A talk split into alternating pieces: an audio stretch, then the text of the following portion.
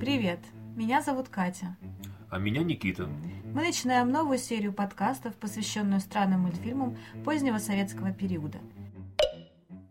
Сегодня я расскажу о первой негосударственной студии мультипликации в СССР «Пилот». Студия «Пилот» была основана в 1988 году Александром Татарским и его другом и коллегой Игорем Ковалевым и стала первой негосударственной студией анимации в Советском Союзе.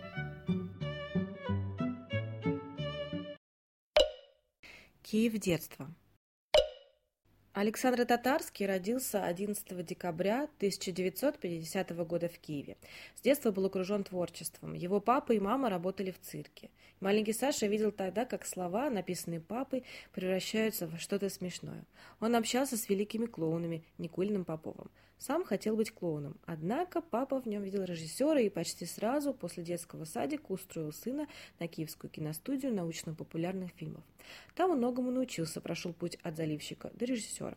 Игорь Ковалев, друг и коллега Александра, отмечал, что тогда в Киеве, когда они поступили на курсы художников-аниматоров, Татарский говорил о том, что они создадут свою собственную студию.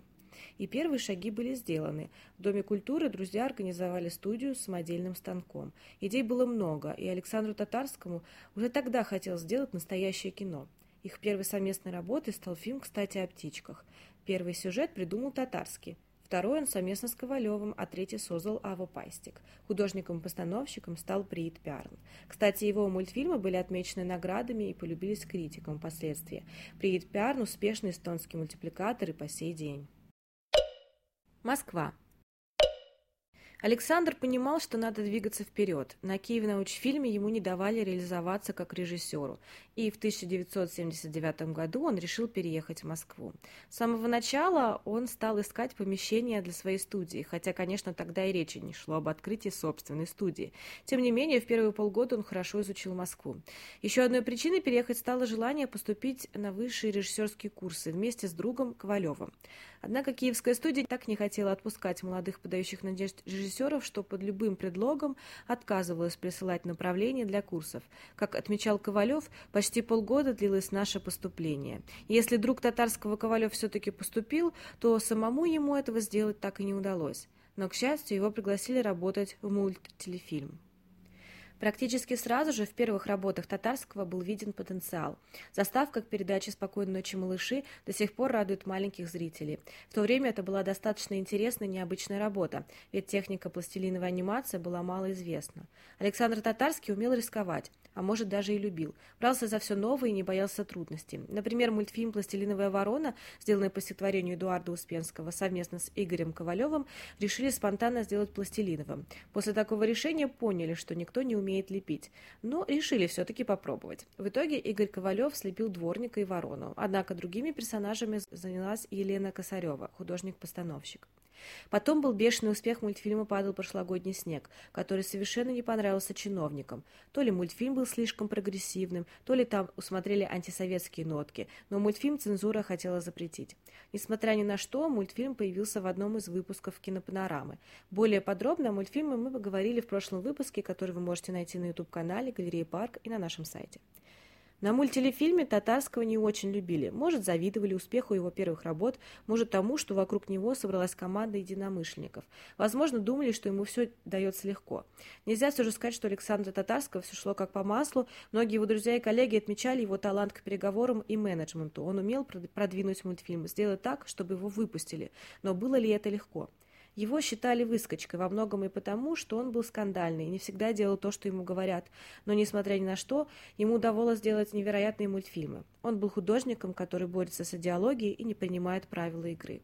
Лидерские качества татарского, его самобытность и энергетика привлекали людей. Свою команду он оберегал и защищал. Там всегда царила хорошая, свободная атмосфера, противовес той, что была на мультелефильме. Уже тогда он сколотил команду, готовую идти вместе с лидером в будущую команду пилота. После успеха мультфильма «Обратная сторона Луны» всей команде удалось переселиться в отдельное помещение, попросту барак. Раньше там жили строители, это была удача для молодых людей. Теперь мимо не ходило начальство и было больше свободы действий. Тогда их начали называть группой татарского. Этот барак, по словам татарского, стал местом, где опылили будущий пилот. 1988 году появился закон о кооперации, который позволил родиться и пилоту. Кооператив «Пилот» стал один из первых кооперативов в стране с номером 37. Можно сказать, первая независимая мультипликационная студия в Советском Союзе. Пилот. Главной идеей студии «Пилот», по словам новоиспеченного редактора Анатолия Прохорова, стала идея того, что «Пилот» — это студия, создающая продукцию европейского качества, школа, занимающаяся подготовкой кадров высокого профессионального уровня, и научный институт, исследующий теоретические аспекты развития анимационного искусства. Александр Татарский был в восторге от такой стратегии студии. Анатолий Прохоров будто угадал его идеи. Пилот обосновался в церкви трех святителей на Кулишках, в Малом Вузовском переулке, сейчас Малый Трехсвятительский. Атмосфера там царила невероятная. Свобода от идеологии, безудержное веселье. Многие художники даже ночевали, практически жили в этой церкви. При этом надо сказать, что команда, понимающая, относилась к прихожанам, и несмотря на то, что церковь официально была их офисом, в ней проводились службы. Сейчас это действующая церковь. Изначально создателям студии хотелось заниматься исключительно артистическим авторским кино. Мастера должны были направлять учеников, а те, становясь опытными мультипликаторами, создавать кино, которое затем отправлялось бы на конкурсы, что подтверждало бы их качество. В результате пилот вырастил целое поколение новых аниматоров со своим необычным стилем. Главной в почерке всех вышедших из пилота стала опора на гэги, то есть постройка сюжета с помощью гэгов и постройка мультфильма по примеру джазовой композиции, когда тайминг подчиняется синкопированному свободному дыханию, превращая мультфильм в музыку действий. Идея Прохорова создать институт на основе студии «Пилот» вышла лишь частично. Пилотовцы проводили конференции, был даже выпущен научный сборник «Аниматографические записки». Однако экономический кризис помешал дальнейшему развитию этого направления. И все-таки основой студии стала школа. Практической стороной ее стал проект «Лифты». Это такие выпуски-анекдоты, над которыми работали ученики. Задумка была сделать этот проект коммерческим, все же не удалась. Вышло шесть выпусков, а затем просто не хватило денег. Татарский хотел сделать коммерческий проект в сочетании с авторским качеством, но не вышло. Тем не менее, среди шести выпусков есть неплохие и очень хорошие истории. Однако опыт этого проекта пригодился для более популярного «Братья-пилоты» 1995-1996 годов. Очень интересно, что «Братья-пилоты» в какой-то степени являются тем самыми колобками из мультфильма «Следствие ведут колобки» 86-87 годов. Цикл «Братья-пилоты» пользовался большим успехом. Татарский умел балансировать между авторским и коммерческим кино. Это крайне сложно, почти что выглядит нереалистично, но пилоту это удавалось. Можно сказать, это была отличительная черта студии «Пилот». Студия брала также заказы – социальные, коммерческая реклама, зарубежные мультфильмы. Собственно, заказы помогали пилоту выживать. Можно назвать много мультфильмов и режиссеров, которые выросли в пилоте. Лад Барбе, который в пилоте снял в 1991 году мультфильм «Ловцы жемчуга», Дмитрий Наумов, принявший участие в первом лифте, а затем открывший собственную студию, Михаил Алдашин, снявший в 1990 и 1991 году мультфильм «Пумс и охотник». Но нельзя забывать о Игоре Ковалеве, который вместе с Татарским участвовал в создании пилота и его гениальный мультфильм «Моя жена курица». В пилоте работали и над большим проектом татарского «Прибытие поезда». Он его делал в течение 25 лет, но картине так не суждено было выйти. Сначала на мультфильм не хватало денег, затем готовые уже материалы утонули во время потопа в студии. Хотя многие отмечали, что этот мультфильм мог бы завоевать призы и стать лучшим, что делал Татарский за свою карьеру. Но есть еще один большой проект Татарского, который жив по сей день – «Гора самоцветов». Это проект, включающий в себя десятки мультфильмов, созданных на основе сказок разных народов России. Идея подобного глобального масштаба пришла в голову к Татарскому в начале 2000-х годов. Он вспомнил, что очень любил в детстве читать книгу сказок народов СССР «Гора самоцветов». А толчком к созданию этого проекта послужило то, что Александр переживал за периодически возникающие убийства на национальной почве. Он хотел показать, что мы живем в многонациональном государстве. Эта масштабная идея воплотилась в жизнь, и даже после после смерти Александра продолжает жить. Этот сборник с совершенно разными по стилю смыслу мультфильмами даже показывали на Первом канале, что было прорывом в начале 2000-х годов, когда русские мультфильмы можно было увидеть на фестивалях, но не по центральному телевидению.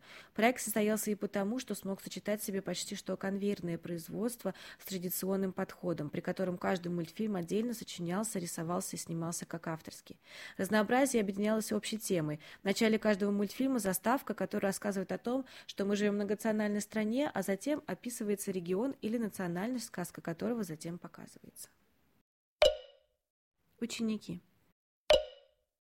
Многие мультипликаторы, режиссеры, художники выучились в пилоте. Среди учеников и выпускников есть признанные имена. Дмитрий Наумов, Валентин Телегин, Андрей Свисловский, Лад Барбе, Евгений Делюсин, Елена Косарева, Дмитрий Маланичев, Сергей Шрамковский и многие другие.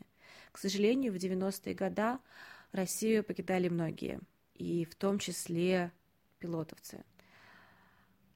А, это, с одной стороны, доказывает качество школы пилота, потому что они не уезжали в пустоту, очень многих приглашали, в первую очередь Александра Татарского.